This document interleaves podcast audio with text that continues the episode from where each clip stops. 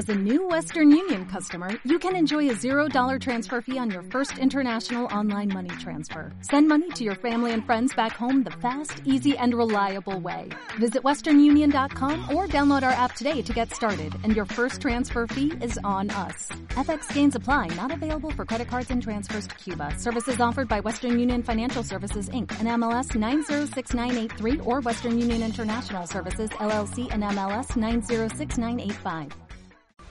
Buenos días. Gracias por venir. Comenzamos esta segunda clase, el tema de lecciones de la Shoah. Un tema interesante que es parte de nuestra historia. Y bueno, la verdad es que con sacrificio han venido dejar todo a la mitad del mundial. Ahorita está jugando. ¿Saben quién juega? Polonia, Senegal. Es más, no sé ni qué es Senegal. ¿Qué es? ¿Eh? Un país africano. De hecho, va 1-0, favor Senegal. Si alguien. Bueno, si alguien sabe el marcador, que nos avise a la mitad de la clase.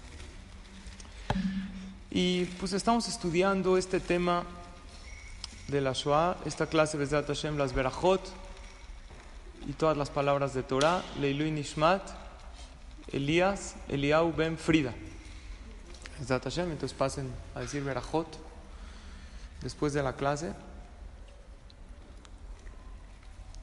Y quiero nada más empezar con lo que acabamos la clase pasada, como en la Gemara en Masejet Megillah, escrita hace más de 1500 años, estaba la profecía que iba a haber un pueblo que se que se iba a llamar Alemania, así dice la Gemara, que Jacob vino le pidió a Hashem, no le sueltes el bozal a un pueblo que si salen pueden destruir al mundo, y ahí la Gemara dice claramente, Zo Germania Sheledom. Es increíble. Señoras, pónganse a analizar. El nombre Germania, el nombre Alemania no existía hace 1500 años, hace 1600 años. ¿Cómo supo la Gemara?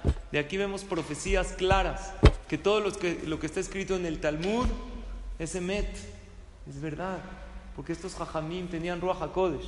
Guarden este dato para el final de la clase, porque vamos a traer, Bezrat Hashem, un dato también de la Gemara, de cómo podemos nosotros hoy en día salvarnos de los sufrimientos, de las tragedias que Hashem manda al pueblo de Israel en ocasiones. Y vimos las siguientes lecciones.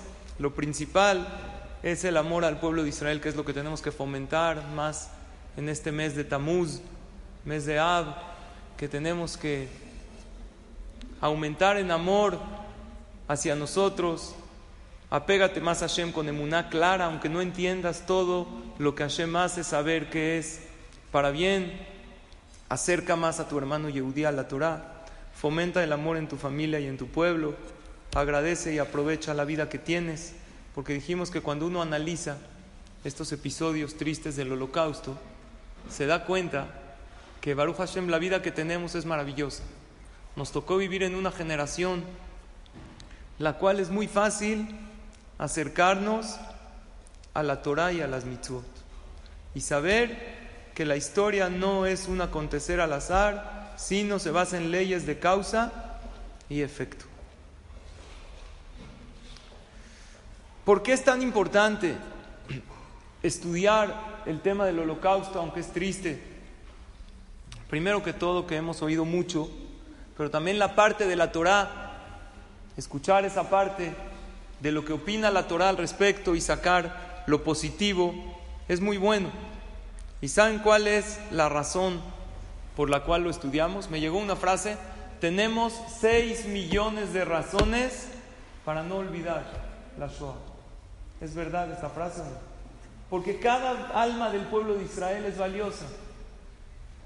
Cada vida que se perdió ahí es una vida que Akadosh Baruj la atesora de manera muy especial. Y en el pueblo de Israel no son 6 millones, es cada uno y uno. Sin embargo, yo digo otra cosa más. No nada más para no olvidar lo que sucedió, sino para impedir que esto suceda. Para que no hayan en la humanidad, en el pueblo de Israel, matanzas, que no haya racismo, que no haya odio. Al estudiar lo que hacemos, cuando tú lo estudias, tú a lo mejor llevas el mensaje a tu amiga, a tu hijo, oye, fíjate que estudia el tema del holocausto. Entonces, de una manera, unos lo estudian en la escuela, otros van a un museo, unos van a la marcha de la vida, pero es un tema que todo el tiempo está latente en nuestro corazón y en nuestros sentimientos. Y yo digo que no solamente por los 6 millones en honor a esas Neshamot, que ya estudiamos la clase pasada, que todos se consideran que murieron al Kiddush Hashem, aún el más renegado, en el momento que murió por ser judío, se considera que falleció al Kiddush Hashem y Dios lo tiene elevado. Pero yo digo más que eso, por los 6 millones que fallecieron y por los más o menos 15 millones de Yehudim que Baruch Hashem existimos, también en honor a ellos, porque somos un pueblo que tenemos que recordar nuestra historia. Ustedes saben que hay corrientes que quieren negar el holocausto y decir que no fue así como los judíos, corrientes antisemitas, que nada más se hacen las víctimas los judíos, que no es verdad y a lo mejor las fotos están truncadas y las eh, cifras no son las correctas. Entonces nosotros al estudiarlo y al hacer museos y al hacer organizaciones y al hacer viajes y al estudiarlo tú aquí, eso hace que hagamos conciencia y que Bezrat Hashem no suceda nunca más en la historia. Así nosotros reprobamos estas acciones. Y además en este foro, además de estudiar historia, lo haces de manera de mitzvah. Vienes al Betacneset, estudias Torah. Siempre les digo, la mejor manera de acercarse a Hashem, acuérdense de esto, es estudiar Torah. La mejor, la mejor. Este espacio espiritual que tenemos así semanalmente, esto nunca hay que perderlo, es nuestro hábito, es nuestro spa para el alma. Y ahorita en esta clase es la última antes de las vacaciones, entonces para que la disfrutemos, nos concentremos. Y ya Besrat Hashem, esta clase de los martes la reanudaremos hasta el UL, que no falta mucho Besrat Hashem, perdón. Ya, como hay graduaciones y vacaciones y cosas, entonces decidimos, aquí la CEP, que es alegre, decidió esta es Bezrat Hashem, la última clase. Entonces, bueno, vamos a comenzar, tenemos mucha información. Como dije, no vamos a estudiar historia, vamos a estudiar lecciones de la historia. ¿Qué nos deja este tema triste y doloroso en la historia de nuestro pueblo? Que no vamos a olvidar y lo vamos a estudiar para que Bezrat Hashem nunca suceda.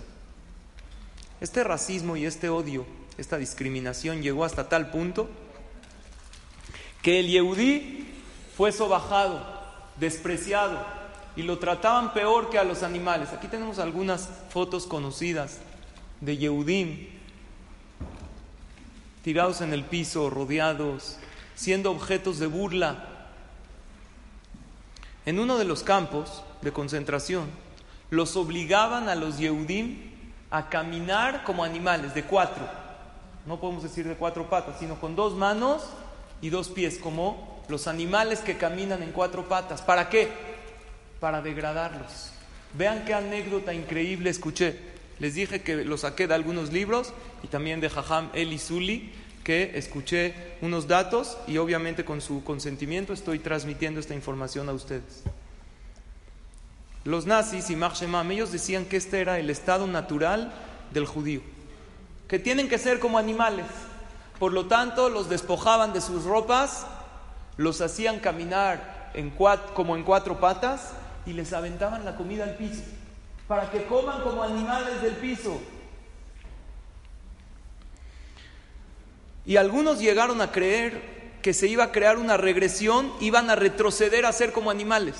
Hasta ese punto llegaba. ¿Sabes qué? Vamos a educarlos de esta manera para que sean como animales.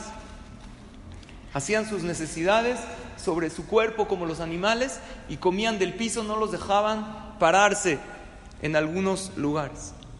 Había un Yehudí que contó que estaba junto con su compañero de esta manera, caminando dos manos, dos pies, como en cuatro patas, como los animales, y sin ropa.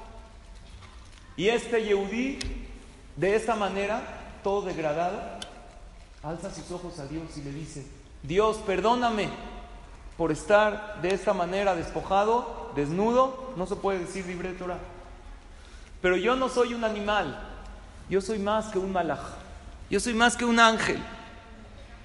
y su Neshama seguía siendo muy elevada. Él, este Yehudí que estaba de esta manera, le dijo, perdón Dios, porque de esta manera no se puede decir palabras de Torah, pero hay algo que yo me sé de memoria, Masejet Betzah. Hay 60 tratados en el Talmud, hay un tratado que se llama Betzah, ¿qué es Betzah? Huevo. Este tratado habla de todas las alajos de Yom Tov, se llama huevo porque habla de un huevo que nace en Yom Tov, si se puede comer o no, no importa el tema. Este es el tratado de Masejet Betzah. Y este Yehudí empezó a recitar Masejet Betzah de memoria. Estando en el estado más degradado que puede ser, empezó a decir de memoria toda la Masejet. Salió que era un Talmid Jajam y le dijo, Dios, perdóname que estando de esta manera tenga que decir así, pero no soy un animal. Yo soy como un malaj, porque el Pasuk dice cuando Dios creó al hombre en el libro de Bereshit, capítulo 1, versículo 27, salud. Dice, Vaibra Elohim Adam. Dios creó al hombre a su semejanza. Y después en el capítulo 9, versículo 6, dice, Adam. Ya que a semejanza de Hashem fue creado el hombre. El hombre, el ser humano, hasta el Goy, puede llegar a ser semejante a Hashem. Un Goy que cumple sus mitzvot, que es correcto con Dios, con los demás. Puede ser semejante a Dios, o si escoge el camino correcto, puede ser peor que los animales. Y ese Yehudí se dirigió a Dios todo degradado y le dijo, mira, ellos están vestidos como personas y caminan en dos pies, pero ellos son animales por su comportamiento. Y yo que estoy todo degradado y todo tirado, así como fracasado y acabado, y caminando como un animal y comiendo del piso como un animal, soy más malaj, más ángel que ellos. Yo pienso, esta anécdota, que por algo él escogió Masejet Betzah. ¿Qué es Masejet Betzah? Como les dije, ¿de qué habla? De Yom Tov. ¿Qué es Yom Tov? Los días festivos del pueblo de Israel. Siento que aquí hay un mensaje, que el Yehudí hasta en la situación más difícil sabe que vienen buenos momentos. El Yehudí no se derrota, el Yehudí continúa y aún ellos que en la Shoah se derrotaron, no fue por convicción, no lo analizaron, no lo pensaron, estaban en una situación tan difícil que ellos se sentían derrotados, pero un Yehudí siempre tiene fuerza para seguir adelante. Por eso pienso yo que especialmente Masejet Betzá hay que ser un gran Talmid Jajam. Este es un libro de Masejet Betzá, se lo sabía todo de memoria. Toda una Gemara entera, siendo de las partes del Talmud más complicadas que hay. Había en la Shoah un, una organización que se llamaba Einzen Group. ¿Qué significa? Entraban en, a Ucrania y a Rusia y se llevaban a los Yehudim a fosas comunes antes de los campos de concentración. Aquí vemos algunas imágenes donde los metían a un camión. al principio los metían en camiones con una cruz roja para que sepan, para que piensen que es de salubridad, para que piensen que no los van a matar, para que se vea que es algo bueno, y tenía el tubo de escape hacia adentro para que el monóxido de carbono entre a ellos y así se envenenen de esta manera. Pero después, un general que se llamaba Himmler, él dijo que no le gustaba este sistema porque los cuerpos aparecían todos mutilados, todos arañados. Por eso idearon otro sistema. Empezó a usar un gas que se llamaba el ciclón B. Y así muchos morían. Pero los que no morían, ¿qué les hacían? Los llevaban a un lugar abierto donde había una fosa que ellos mismos cavaban y les disparaban y así nuestros hermanos entregaban su alma a Kadosh Barujú. Se cuenta de un Yehudí, aquí está la imagen de un Yehudí que está en la fosa. Le dijo al soldado nazi que le estaba por disparar, le dijo lo siguiente, en los países civilizados se acostumbra a conceder un último deseo a la víctima. Quiero que me concedas un último deseo. ¿Qué le dijo este soldado? Adelante, voy a ser como los países civilizados. ¿Cuál es tu último deseo? Le dijo, mi último deseo es decir un pequeño rezo. ¿Cuánto dura ese rezo? Segundos. Dijo, ah, segundos no hay problema. Adelante. Este yehudí que tenía la cabeza descubierta, un hombre para decir una verajá, una tefilá, se tiene que tapar la cabeza. Porque el hombre tiene que sentir ese irachamay la mujer es otra alhaja, puede decir la mujer una verajá con la cabeza descubierta. Entonces se tapó la cabeza con su mano y pronunció la siguiente verajá. ¿Qué verajá creen que dijo este Yehudí antes de entregar su alma a Hashem? Una de las verajot que decimos en la mañana. Alzó su voz y dijo, Baruch ata Hashem Elokeinu melech haolam, shelo asani goy. Gracias Dios, no hiciste goy, que no me hiciste gentil. La dijo en hebreo y después la dijo en alemán, para que entienda este malvado. Estoy orgulloso de ser al pueblo el cual yo pertenezco. Y después de esto le dijo, yo ya he finalizado, usted puede comenzar.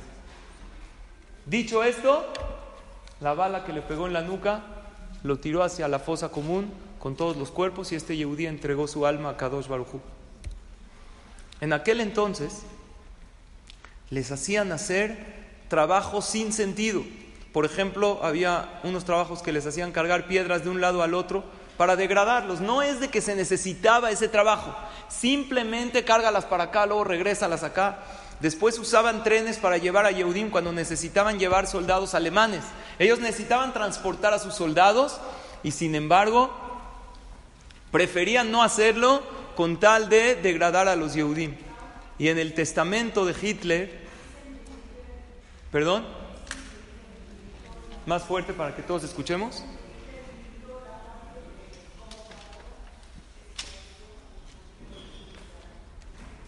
que Hitler lo sacó de Paró. Agarró muchas cosas, puede ser. Imitó en muchas cosas a como en Mitraim, es una observación correcta, que era un trabajo sin sentido. Los Yehudim en Egipto, ¿dónde les hicieron trabajar? En unas tierras que era como arena movediza, que todo lo que ellos hacían se hundía. Entonces, ¿para qué los hacían trabajar? Nada más para degradarlos, para que ni siquiera tengan la satisfacción que su trabajo sirve de algo. Hay algo que encontré haciendo la investigación para esta clase, para ustedes, en el testamento de Hitler, cuando ya estaba todo perdido y la guerra ya estaba acabada, él escribió lo siguiente, les pido a ustedes vivir sin pausa la guerra en contra de los judíos. Perdón, me equivoqué, aquí fue un error de tecla, puse le, estaba un poco cansado ayer en la noche que preparé, disculpen. Esto está en el testamento de Hitler. ¿Por qué? porque hasta antes de morir él sabía en su inconsciente, él sabía que este pueblo tiene algo especial, por eso quería aniquilarlos. Él los veía como gente baja, pero dentro de él él sabía que es un pueblo elevado, que tiene la Neshama muy especial y que es un pueblo escogido por Hashem. Quiero platicarles, salud, una historia muy interesante que a mí me impactó. Hay un libro que se llama Mekadeshe Hashem. ¿Qué es Mekadeshe Hashem? Traducción. Los que santificaron el nombre de Dios con su actitud. Esto sucedió en otoño en 1944. Aquí tenemos unas imágenes de lo que eran estas terribles cámaras de gas. Les voy a contar una historia impresionante. Agarraron unos Yehudim húngaros, quienes fueron los últimos en ser llevados a los campos. Y los hornos ya estaban trabajando a tiempo extra. Los llevaban a los campos y estaban los hornos porque quemaban los cuerpos que anteriormente los gaseaban.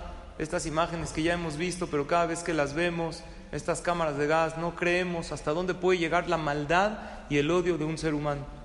Esta historia habla de 50 jóvenes de yeshiva, de una yeshiva ortodoxa. Estos jóvenes tenían de unos 13 a 18 años. Agarraron a estos jóvenes y los llevaron a estas cámaras de gas y les decían que les iban a dar una ducha fría, pero ellos ya no se creían la historia de la ducha fría porque ya era como al final de la guerra. Por eso puse que eran los Yehudim de Hungría, que fueron los últimos.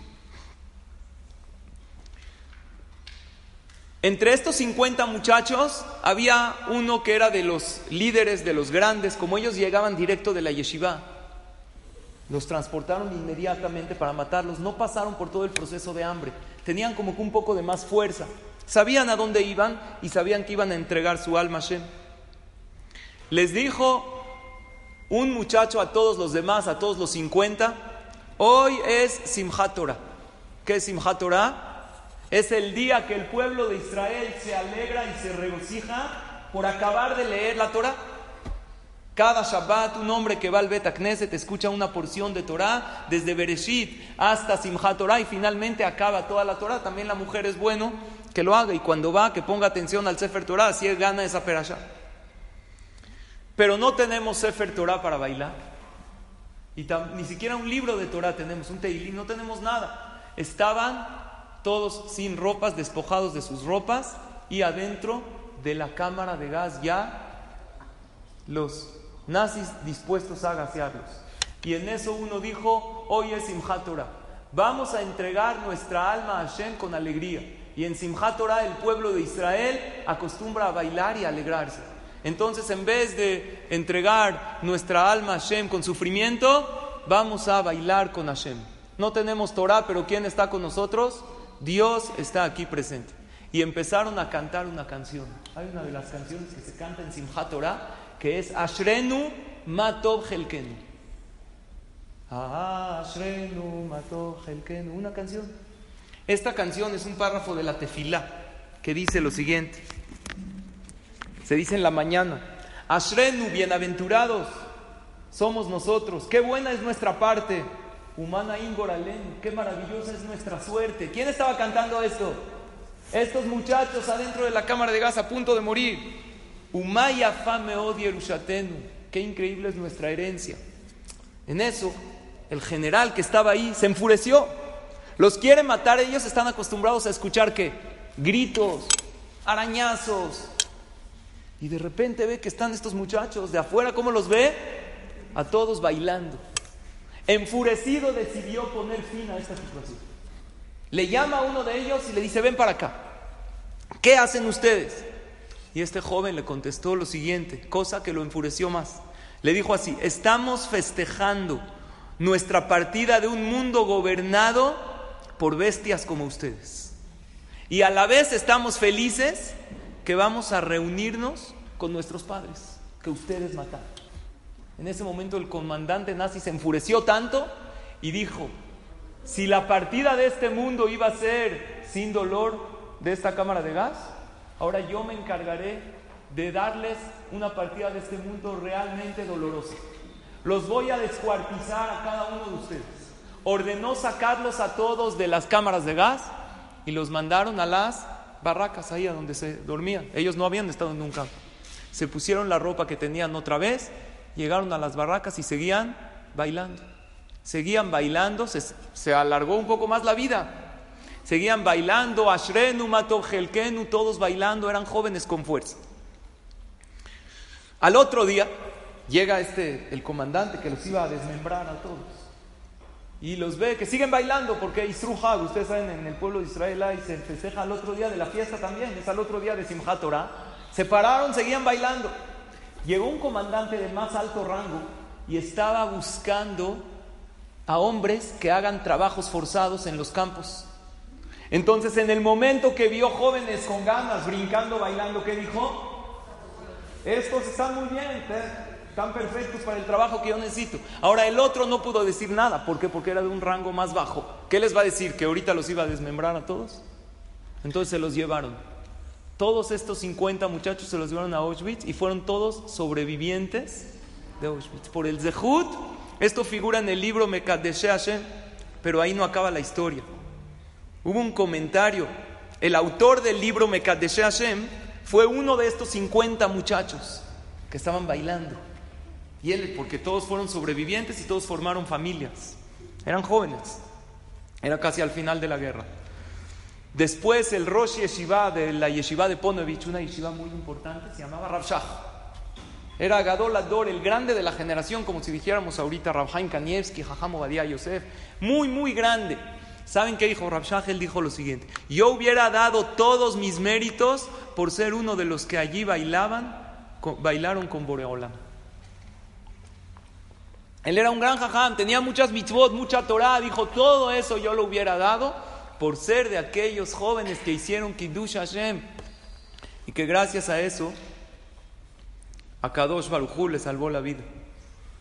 Señoras, cuando nosotros tenemos un poquito de contratiempos en la vida, hay que acordarnos que había Yehudim que sufrieron realmente, que nosotros de verdad que sufrimos por tonterías, por eso que no me invitó, no me saludó, no me dijo. Hay que analizar de verdad que Baruch Hashem estamos bien, que tenemos todo y hay que pedirle a Hashem que así sigamos en esta situación. Porque en el pueblo de Israel hay altibajos. Si nos tocó vivir en el alto, disfruta este alto y agradece a Hashem que eres de estos. Como siempre les digo, uno va a hacer Bikur Jolim, a visitar a un enfermo. Hazte un tiempo, pero siempre antes de visitar, pisar el hospital, ¿qué tienes que decir? Gracias Dios que estoy yo de este lado. Que siempre, siempre tiene que haber dos lados. Siempre tiene que haber, si hay una mitzvah de Bikur Jolim, tiene que haber el enfermo y tiene que haber el que visita al enfermo. Si hay una mitzvah de Tzedakah, tiene que haber el pobre y tiene que haber el que da. El estar de este lado es un privilegio muy grande. Y hay veces dejamos de valorar. Hay un libro que lo escribió un yehudí, se llama El Teniente Birenbaum. Este libro está en, es de Armstrong, no está en español. Y este es el autor, que era un soldado americano del ejército de Estados Unidos que cuidaba Torah y mitzvot. Y les quiero compartir una historia increíble. Él iba a liberar los campos. Cuando los aliados ganaron la guerra, él fue a liberar los campos y a buscar Yehudim para salvar. Y él escribió muchos de los testimonios que él vio en este libro. La que sabe leer inglés, es un libro muy bonito, El Teniente Birenbaum. Él cuenta lo siguiente. Llegó a uno de los campos y vio muchos cuerpos aventados, incluso decía muchos cuerpos calientes parecían ser recién asesinados. Algunos todavía les fluían la sangre por los agujeros de las balas de las ametralladoras y unos habían muerto ya hace mucho. Estaba buscando algún yehudí vivo para salvarle la vida. Cuestión de segundos puede cambiar toda su vida. Entró a un cuarto donde ahí ponían a los enfermos de tifus. Que ellos por estar tan enfermos y tan débiles, no pudieron acatar la orden de ir al patio y eso les salvó la vida, porque en el patio los fusilaban.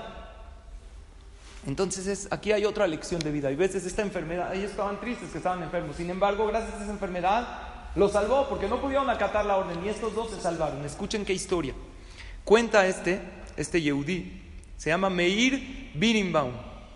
Él cuenta que encuentra a dos en la sala de los enfermos que están sin ropa, acostados en una tabla de madera. Llegó, primero les dio una manta para que se cubran su cuerpo y después le preguntó qué necesitaban, qué podía hacer por ellos. Uno de ellos les pidió, le pidió un pedazo de pan, pero un pedazo de pan era complicado darle un pedazo de pan a aquel que no comió por muchos días la Gemara cuenta, voy a hacer una pausa en esta anécdota para contarles otra. La Gemara cuenta el Talmud que había un jajam que se llamaba Rabbi Tzadok. Así cuenta la Gemara en Masejet Gitin en la página 56. Que había ese jajam que se llamaba Rabbi Tzadok, que él sabía que venía al pueblo de Israel una destrucción muy grande, la destrucción del Bet Amigdash. Él con Ruach HaKodesh como una profecía vio 40 años antes que se iba a destruir el Bet Amigdash. ¿Qué hizo ese jajam? Para tratar de quitar el decreto ayunó 40 años. ¿Cómo se ayuna 40 años? Es imposible. No comía todo el día y en la noche comía un poquito. Pero la Gemara dice que el cuerpo del ser humano no está diseñado para eso. Se enfermó mucho de ayunar. Todos analizan entonces de qué sirvieron los ayunos y el jajam nos dice. Jamín dicen que todo sirvió sirvió para que haya menos tragedias, para que una persona menos muera, para que muera con menos sufrimiento. Así como sabemos que cada tefilá, cada mitzvah, nada se va al vacío, todo cuenta delante de Hashem. Igual este jajam, Rabbi Tzadok, pero el día que le mandaron doctores para curarlo, porque se hizo tan raquítico, no era flaco, era una enfermedad, que si le daban de comer se moría, de tan flaco que era. Porque en la noche tampoco comía, en la noche como que chupaba unos algarrobos, que era un fruto amargo, era todo. Así 40 años. ¿Saben qué situación Barminan de salud? Entonces cuando le mandaron los doctores a Rabbi cuenta la Gemara, el primer día le daban un poquito de agua con algo de trigo para que se ensanche el estómago. El segundo día, agua con un poco de harina. El tercer día le daban agua con un poco de más harina para que sea un poco más espeso, así se le fue inflando el estómago. Porque incluso en el tiempo de la Gemara, hace más de 1600 años, se sabía que si una persona de la nada come, se puede morir. Entonces este Meir Birimbaum No le quiso dar directo el pan al que le estaba pidiendo porque podía morir. Le empezó a dar un poquito y un poquito de agua, él llevaba con él. Cuando se acercó más a este joven, era un joven de 16 años, y le dijo, necesito algo más. Le dijo, ¿qué necesitas? Necesito que me enseñes el camino de la teshuva. Quiero hacer teshuva. Quiero arrepentirme, pedirle perdón a Dios. Cuando lo vio así, le dijo, tú no necesitas hacer teshuva. Tú pasaste este infierno, tú ya estás limpio. No importa qué hayas hecho, tú ya para Dios eres un tzadik. Ahorita dedícate a ti, a salvar tu vida, a sanarte. Pero el joven insistía, insistía, quiero hacer teshuva. Le decía, Ichdil tun chube. ¿Pronunció bien? ¿En Yiddish? así dice el libro. Ichdil tun chube. Quiero hacer teshuva. Le dijo, bueno, ¿por qué quieres hacer teshuva? Le dijo, mire lo que pasó. ¿Ve usted en la ventana? ¿Ve ahí las orcas? Le señala. Le dice, sí. Dice, hace dos meses se escapó un prisionero y nadie sabía de su paradero. De hecho, nadie sabía su nombre porque estábamos todos preocupados en salvar nuestras vidas. Y el guardia que ahí estaba Empezaron a amenazarnos, díganos quién se escapó, pero nadie les sabía dar información. Eran todos por números, nadie conocía los nombres. Entonces contó, el comandante jugó un juego sádico con nosotros. Nos formó a todos y dijo, cualquier par de hermanos o padre e hijo que den un paso adelante. Le está contando el joven a este soldado, Mi padre y yo dimos un paso adelante. En el momento que dimos un paso adelante, mi padre puso a mi, el comandante puso a mi padre en esa horca con un banquito abajo de él. Cargó el arma y me la puso en la cabeza. Y dijo lo siguiente, o me dicen el nombre del prisionero o pateas el banco que está tu papá. Si patea el banco, ¿qué pasa? Se muere porque se queda colgado. Barmina. Ahora él no sabía el nombre del prisionero. Él le dice, papá, no te preocupes, tate, tate en Yiddish, no te preocupes, no, no voy a patear el banco. El papá le dijo, patea el banco, porque si no lo pateas, él te va a disparar, te va a matar, y después va a patear el banco, y me voy a morir yo. Al menos, si tú pateas el banco, tú vives, y yo muero. Y el hijo le dijo, papá, no voy a patear el banco. No me olvido de lo que es Kibud Baem. ¿Qué es Kibud Baem? La mitzvah de respetar a los padres. El papá le dijo, ¿me hablas de Kibud Baem? Esta es mi orden hacia ti. Tienes que patear el banco. Y esta es mi última orden de mi vida. Y mi padre empezó tanto a gritar. Y al oír los gritos de mi padre y el arma que estaba en mi cabeza, pateé el banco. Y vi el cuello de mi padre quebrarse en la soga. Ahora dígame, Rab, ¿tengo que hacer teshuva o no tengo que hacer teshuva? Por matar, Barminan, por quitarle la vida. ¿Tiene que hacer teshuva? ¿Qué opinan? ¿Sí o no? ¿Hizo bien o hizo mal? Por alajá. Alágicamente hablando, nunca hay que, está escrito en la alajá, si te dicen o matar o morir, Barminan, que nunca estemos en una situación, nunca estaremos, es Yeareb Uno tiene que dejarse matar con tal de no matar a nadie. Y más cuando se trata de su padre. Pero quiero que sepamos algo. Ninguna decisión se tomó consciente. No podemos juzgar. Eran momentos que estaban los Yehudim tan degradados, estaban que ni siquiera podían analizarlo objetivamente. Por eso, este Rabbe Meir Birimbaum cuenta esta historia de cómo se encontró a un Yehudí que quería hacer Teshuvah por el acto que hizo. El jefe del Tercer Reich es sabido que dijo sobre el campo de concentración de Auschwitz, dijo, aquí entran los judíos por la puerta y salen por la chimenea. Los, metían y los quemaban. Esta frase la conocemos, pero la pregunta que yo tengo es, después de la chimenea, ¿qué pasa? ¿Se acabó? ¿Ya se acabó? ¿Ahí salió? Claro que no. Nosotros tenemos la fe, la nada. Nosotros estamos en un foro que no estamos nada más estudiando historia, estamos tomando lecciones de vida sabiendo que cada Neshama de cada Yehudi está en el lugar más elevado del Shaman. Y lo bueno, la buena noticia es que Dios a nosotros no nos pide ningún sacrificio difícil. Nos pide, hay veces que domines tu enojo un poco, Que si se te antoja hablar este comentario, que es la Shonara, que te quedes callada. Eso es lo que a nosotros en esta generación nos abre las puertas del cielo. Es lo que Baruch Hashem, la generación, nos tocó vivir. Pero también tenemos una responsabilidad de estudiar esta historia, porque es parte de nuestro pueblo. A continuación les voy a citar una Gemara en Masejet Berajot. Cuando nosotros estudiamos esto, ¿qué nos preguntamos? ¿Por qué Dios hace eso? ¿Dónde está la justicia divina? ¿Alguna pregunta? Se supone que... En fuerte para que escuchen. Sí, se supone que en el judaísmo no podemos cremar a los cuerpos. Ajá, hay que enterrarlos. Exacto, porque estamos esperando que venga el Mesías. Claro. Vamos a resucitar. Ajá. ¿Qué pasa con esas 6 millones de Van a resucitar 100%, ya que no fue culpa de ellos. La resucitación no se crea. De hecho, también cuando los cuerpos se entierran, se descompone todo el cuerpo. Porque la, el pasú dice. Así dice la Torah. El hombre es creado de la tierra y regresamos a la tierra. Esta gente, por ser que no lo hicieron ellos por su voluntad propia, claro que van a tener tehiyata metim. Además, la Gemara habla de un huesito que está en la nuca, que ese nunca se deshace, a pesar que cremen a los cuerpos, siempre se, se conserva una partícula, y de ahí a Kadosh Baruj va a ser tehiyata metim, la resurrección de los muertos. Buena observación. La Gemara en Berajot, en la página 7, columna 1. Esta pregunta que tanto nos hacemos, ¿saben quién se la preguntó? ¿Por qué hay veces al tzadik le va mal y al rasha le va bien?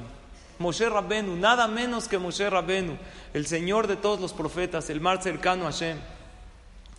Y esta pregunta no surge de falta de fe, sino de querer entender a Hashem. Y no podemos hacerlo, pero preguntar se vale.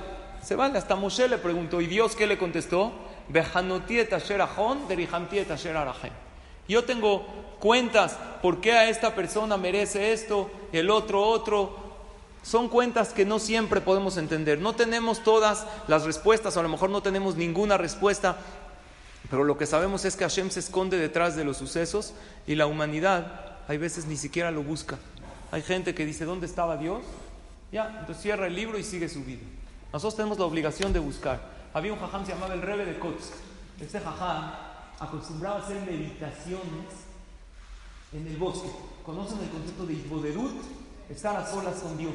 Eso es muy bueno hasta que nosotros lo hagamos. No tengo que te vayas al bosque, pero sí el apagar el celular hay veces, y el caminar tranquilo, si haces algo de ejercicio en un lugar donde hay naturaleza y hablas con Hashem, o creo que todos tenemos esos momentos de antes de dormir en lo que concilias el sueño, ya dijiste buenas noches a tu esposo, a tus hijos, y estás tú sola con Dios, esos minutos de conciliar el sueño, habla con Dios, piensa qué hiciste en el día, platícale tus problemas, eso se llama itboderut. Habían grandes jajamim que lo hacían todos los días. Había un jajam llamado el Rebe de. Él salió en una ocasión a uno de los bosques a hacer itboderut. Cuando uno ve naturaleza, es más fácil conectarse con Dios. Por eso está escrito en la Alajá que es bueno, más no obligatorio, que los batejes tengan una ventana en la cual se pueda ver el cielo o los árboles. Esto es alágico, aparte de estético. ¿Por qué? Porque al tú rezar viendo la naturaleza, analizas subconscientemente con el creador de todo esto estoy hablando. Ves el cielo, dices a él me estoy dirigiendo. Entonces este jajam sale al bosque y de repente se encuentra con un niño que está llorando amargamente. Deja su itbodedut, su reflexión y se acerca, un niño lo necesita. Lo abraza, le dice, hijo, ¿por qué estás llorando? Dijo, lo que pasa es que estoy jugando a las escondidillas con mis amigos. Dijo, ¿y por qué estás llorando? Estás jugando. Dijo, es que me escondí muy bien y nadie me ha encontrado. Le dijo, entonces al revés, si te escondiste tan bien y nadie te ha encontrado, ¿por qué estás llorando? Ganaste. Le dijo, ¿qué cree que pasó? Mis amigos me dijeron, vamos a jugar a las escondidillas. ¿Dónde te puedes esconder? Donde quieras. Yo me escondí tan bien que vine aquí a estos bosques y dije, nadie me va a encontrar. Pero cuando me di cuenta que ni siquiera escuchaba las voces de mis amigos, entendí que ellos me gastaron una broma. Me dijeron, vamos a jugar a las escondidillas. ¿Y qué? Me dejaron escondido y se fueron todos a jugar solos. En ese momento el jajam abrazó al niño y lloró amargamente con él y alzó sus ojos a Shem y le dijo, eso es exactamente lo que pasa con Dios. Dios se esconde detrás de los sucesos de la naturaleza, pero hay muy poca gente que se molesta en buscarlo. Muchas veces decimos, ¿dónde estaba Dios? Y ahí nos quedamos. No importa si lo encontramos o no. Busca a Hashem en cada paso de tu vida. Si no lo encuentras, no importa, pero no dejes de buscar. ¿Te pasó esto? ¿Te sucedió? Pregúntate, ¿qué querrá Dios de mí? A lo mejor no diste con la respuesta, pero sí te preguntaste por qué Hashem te mandó esto. Y aclaro, no te tienes que preguntar por qué Dios te lo mandó cuando Barminan pasó algo difícil. En alegrías también pregúntate por qué Dios me habrá mandado esta gran alegría. ¿Qué esperará de mí si me mandó esta parnasá, si me mandó este zehut de casar a mi hija, si me mandó este hijo sano? Algo Hashem querrá de mí para que yo me acerque a Él. Porque lo, peor que le puede pasar al pueblo de Israel no son los sufrimientos, sino cuando pensamos que estos no tienen sentido. Si pensamos que los sufrimientos no tienen sentido, se convierte en el efecto sin causa, en una historia estéril. La historia no es estéril, la historia tiene que dejarnos lecciones. Y es lo que estamos reunidos el día de hoy para aprender. Esta frase me gusta. Dice, nunca te definas por tu pasado. Fue solo una lección, no una sentencia de por vida. Así como cada persona tenemos que decir esto, a Israel también. Cada persona, tú hizo un pasado, la regaste, te equivocaste. No te tienes que etiquetar. Tienes que decir, fue un pasado, me equivoqué, sigo adelante. El pueblo de Israel aquí a lo mejor no se equivocó, a lo mejor sí, pero si nos definiríamos por nuestro pasado, después del holocausto no saldríamos adelante. Sin embargo, vemos una Medinat Israel con fuerza, con ganas, que sale adelante, un país desarrollado, un país donde hay tecnología, donde hay Torah, donde nos falta algo que lo estamos todavía anhelando, que es el Bet Amigdash. Pero el pueblo de Israel no nos definimos por nuestro pasado. No somos estos. No somos ese pueblo perseguido. Hemos sido perseguidos, sí, pero nos consideramos a nosotros un pueblo maravilloso. Después de estar tan perseguidos, deberíamos de estar destrozados. Pasamos lo que ningún pueblo pasó y sin embargo aquí estamos. Hay comunidades, hay Batekenesiot, hay Torah en Eretz Israel, fuera de Eretz Israel y hace falta eso que es lo principal, que es la llegada del Mashiach. Quiero compartir con ustedes, porque no todo es malo y negativo, una anécdota de un milagro increíble. Hubo también milagros maravillosos. Esta anécdota es de un jajam que se llama Rab Nachman Seltzer. Y pasó, comienza en un vuelo en el avión. La verdad yo puse en internet Rab Nachman Seltzer y me salió este. No sé si es porque me salieron muchos. Entonces escogí así al que se ve mejor, ¿ok? De por sí están todos igualitos, ¿no? Si los pongo uno u otro, ¿qué más da? Pero ok, este jajam, ¿no? Se ve bien, así está como que. ¿No? Me cayó bien. Entonces ya lo puse ahí. Disculpen si no es exactamente la imagen. El nombre sí es Rav Nachman Seltzer. Y los datos del Maasé que les voy a contar sí son correctos. Esto sucedió en muchas de las ocasiones que se vio la mano de Dios en medio de tanta oscuridad. La historia comienza en un vuelo a Houston. Estaba este jajam Ram Nachman Seltzer que vivía en Estados Unidos. No sé de dónde volaba. En un vuelo hacia Houston.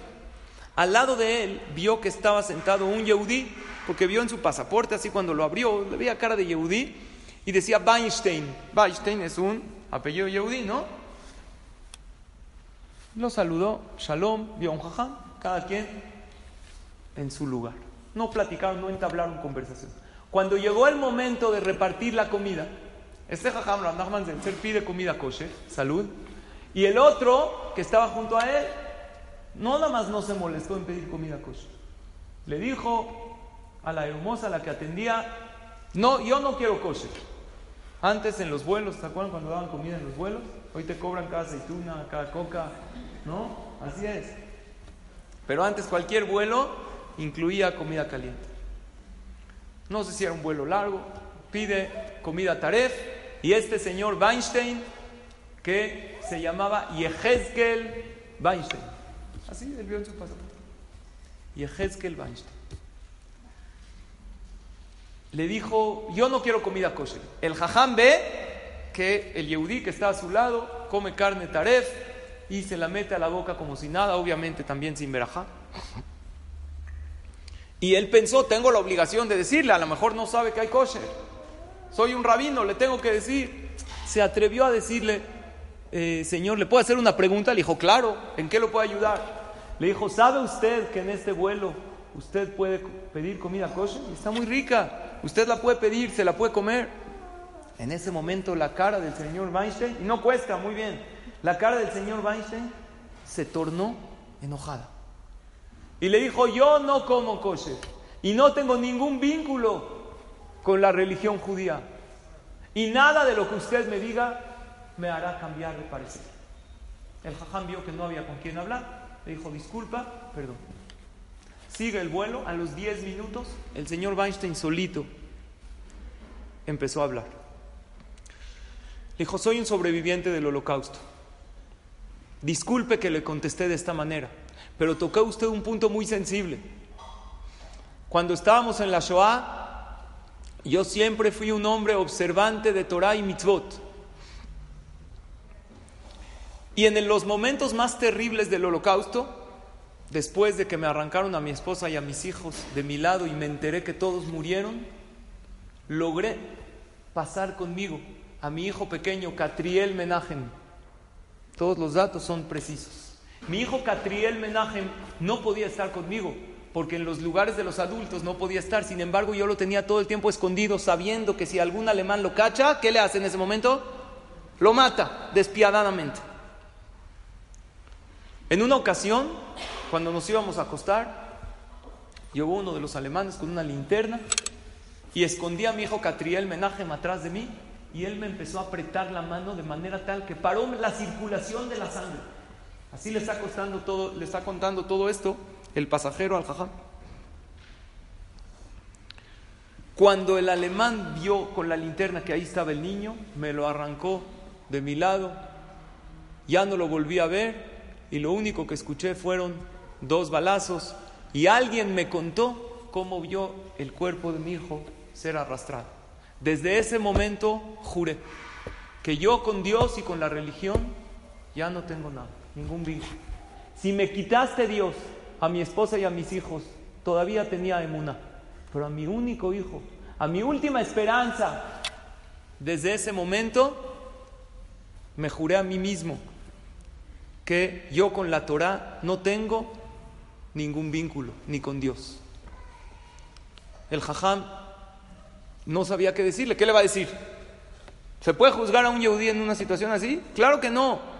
Le dijo, lo siento mucho, discúlpame. Llega el avión a Houston y cada quien se separa. Ahí no acaba la historia. Pasan cuatro años. El jajam Ram Nachman Seltzer decide ir a pasar los Yamim Noraim, Rosh Hashanah Yom Kippur a Eretz Israel. Va a Eretz Israel al Bet Knesset Agadol Ashkenazí. Hay un Bet Knesset Agadol cerca del Kote. Los Ashkenazim, aquí presente, hacen en Kippur. ¿No? ¿Hay más? Algo, los Sefaradim lo hacemos diferente. Recuerdan, hacen Izkor. ¿Qué es Izkor? Recuerdan a los fallecidos. A mí me tocó rezar con Ashkenazim en Israel y los que Baruch Hashem tenemos papá y mamá vivos, en ese momento se salen y se quedan las personas que quieren recordar a alguien, a un ser querido que falleció. Entonces los que se salen, que hacen a la mitad de la tefila, dura como 20 minutos, se dan una vuelta en la calle, reflexionan, salen un poquito a tomar aire, están a la mitad del Ta'anit. Nosotros los separadim lo hacemos en la noche de Neilá. En la noche de Neilá y no se salen el que quiere se acerca con el jajam y dicen los nombres de y Nishmat, se recuerdan ese día tan elevado aquellos que fallecieron. El jajam Ram Nachman Zeltzer, como él tenía papá y mamá, sale a dar una vuelta. A lo lejos puede ver que hay una persona sentada en una parada de camión. Pero en Kippur, en Israel, ¿hay camiones o no? No hay. ¿Qué hace un yehudí? Se acerca y ve nada menos que a un yehudí comiendo una torta en Kippur. Y cuando se acerca más, ve que quién era el señor Weinstein que estaba en el vuelo. En ese momento se le prendió el foco y dijo, si Dios me lo volvió a mandar, ¿qué quiere decir? Que tengo que tener una oportunidad para acercarlo. Entiendo que pasó una situación, nunca olvidó esa historia, pero entiendo que pasó una situación difícil. No es casualidad que me lo haya encontrado. Se le acerca al señor Weinstein y le dice, hola, ¿cómo está? ¿Se acuerda de mí? Dijo, claro. Me acuerdo nos vimos en el vuelo a Houston. ¿Sabe usted que hoy es Kippur? Le dijo, claro, por eso estoy comiendo. Y es de Hazir la torta, ¿no quiere usted un poco? le dijo, mira, entiendo tu situación, pero créeme que Yom Kippurim es el día en el cual Hashem se acerca a nosotros, está dispuesto a olvidar todo. Y en este preciso momento, no sabía qué decirle, dijo, Dios, ponme las palabras. Se le prendió el foco.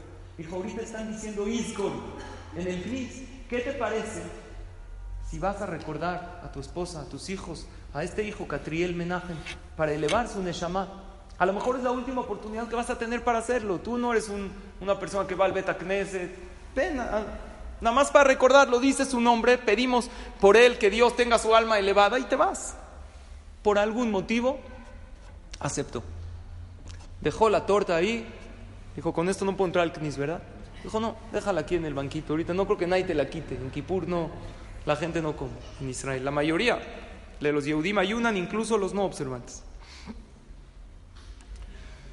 En ese momento hay una fila, el jajam está recordando los nombres y el jajam tiene su talit y le toca a este señor Yehezkel y le dice a quién, de quién quiere hacer Iskor, le dice Catriel Menachem ben Yehezkel Shraga. Catriel Menachem ben Yehezkel Shraga. El rostro del rab se iluminó, empezó a sudar, se quitó el talit y le dijo, papá, ¿eres tú?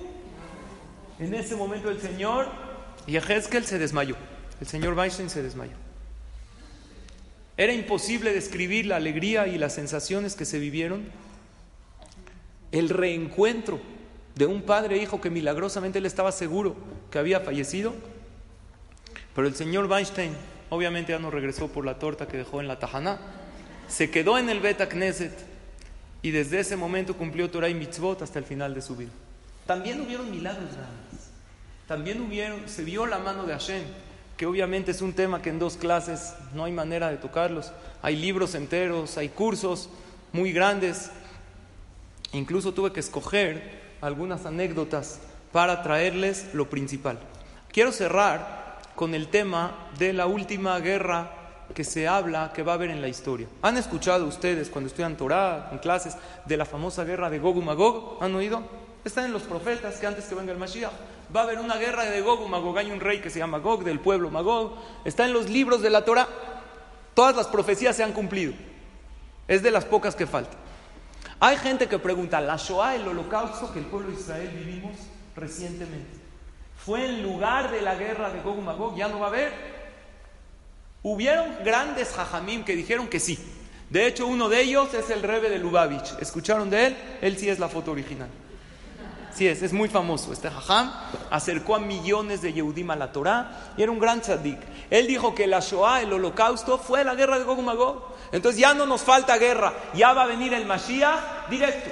Sin embargo, aunque él dijo que la Shoah fue parte de la guerra final premesiánica, no es al 100% real. Ahorita les voy a decir algo, pero por favor no se salgan ahorita para que no se queden con la... Porque ahorita viene la buena noticia. Sí va a haber algo, pero no es algo tan difícil y si lo hay, hay manera de salvarse. Eso es lo que quiero desarrollar en estos pocos minutos de clase que nos restan. Está escrito en el libro de Zeharia capítulo 14, Zeharia era un profeta, dice que va a haber una guerra de Gog y Magog y en el pasú dice, Beasafti et kol goim el Yerushalayim la. Se unirán todos los pueblos a una guerra en Jerusalén. Entonces no podemos decir que la Shoah fue parte de Gog y Magog porque sabemos que no tocó Eretz Israel. La Shoah no llegó a Israel. Y también en el libro de Yehezkel, en el capítulo 38, dice, al final de los días vendrán varios pueblos a Israel, la tierra que siempre estuvo desolada y destruida, a una guerra en Eretz Israel. Entonces esta guerra en Israel, ya han habido guerras, pero no podemos decir que ya es la profecía que se cumplió. En el Midrash Teilim, hace dos mil años, dice antes que venga el Mashiach van a haber tres guerras. Y después va a venir el Mashiach. Eso hace dos mil años. Ahora, la historia del pueblo de Israel son cinco mil años, cinco mil setecientos ochenta y ocho. ¿Sí? La primera guerra mundial no es de que pasó hace mil años, fue hace cien. Y la segunda guerra mundial fue hace setenta. Quiere decir que están concentradas. Lo que se puede interpretar sobre la guerra de Gog Magog, que es un tema muy amplio, que hay jajamim que dicen que esto va a ser, y así parece ser, una guerra ideológica, una guerra de ideologías. Y ahorita vemos como el Islam por un lado, el cristianismo, están llegando a un choque que todo esto parece conducir a algo ideológico que al parecer va a suceder algo. Yo le pregunté a Rabia Jacob ¿conocen el gran Mecubal cuando vino a México? Que si hay alguna aseveración que va a pasar la guerra de Gog Magog. Me dijo, al parecer antes del Mashiach va a haber algún acontecimiento. Sí. Y claro que lo que dijo el rebe de Lubavitch de la Shoah puede ser que se fue a una parte, porque eso también se llama pre-mesiánico. En la historia de 6.000 años, pues nosotros lo vemos lejos, pero pasó relativamente hace poco. Sin embargo, la buena noticia es, perdón, otro error de, disculpen, lo escribí un poco ayer en la noche, un poco cansado. Llegué de un evento que estaba, estaba cansado. Dice, ¿cómo salvarse de las tragedias? La Gemara trae una receta. Dice el Talmud, así aquí está la fuente de Masejet Sanedrín, página 98. ¿Qué debe hacer la persona para salvarse de los sufrimientos antes del Mashiach? Dice que se ocupe en estudiar Torah y hacer favores. Está al alcance de todos. No te dice una mitzvah que, que se ocupe en estudiar Torah, es Volten a ver esto que estamos haciendo. Esto es la mitzvah de estudiar Torah, que te protege de cualquier cosa y como he dicho, es la mitzvah más grande. Y hacer favores, Gemilut Hasadim, no tiene que ser que abras una gran organización. Sonreírle a tu compañero, elogiarlo, darle una palmadita en la espalda y hacerlo sentir bien y saludar más efusivamente a esa amiga que a lo mejor está un poquito sola. O escuchar a alguien. ¿Te pasa que ya te quieres ir y alguien te sigue hablando y hablando y ya te quieres ir, como ahorita que les pasa? y lo escuchas a esa persona, eso también es.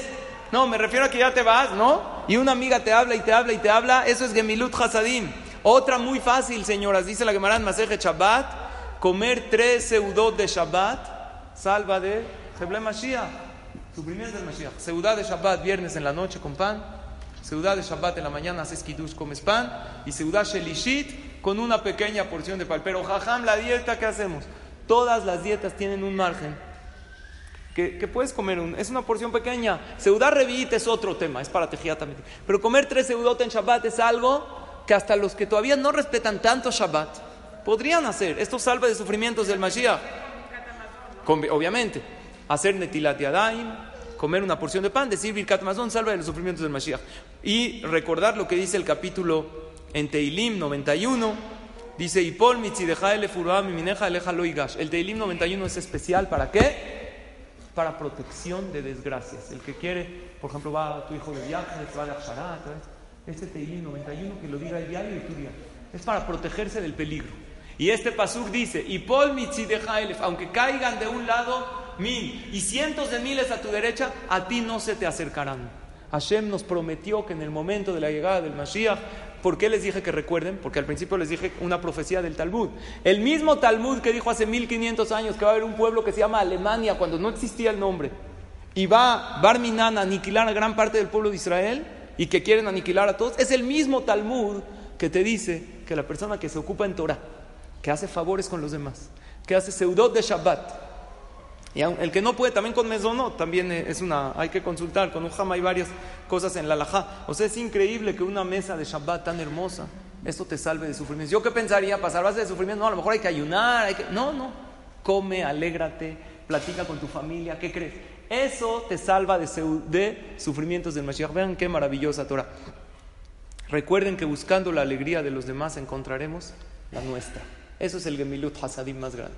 Hacer feliz al compañero, porque toda la finalidad de estudiar todo esto es saber que no estamos completos y estamos esperando la reconstrucción de nuestro Beta Migdash. Este mes Tamuz y Ab es especial para pedir la reconstrucción del Beta Migdash, es para que Bezrat Hashem para que esto no suceda, sino lo contrario, para que llegue la redención final. Y bueno, con esto nos despedimos de este ciclo de clases que agradecemos a todas, que tengan todas muy felices y merecidas vacaciones.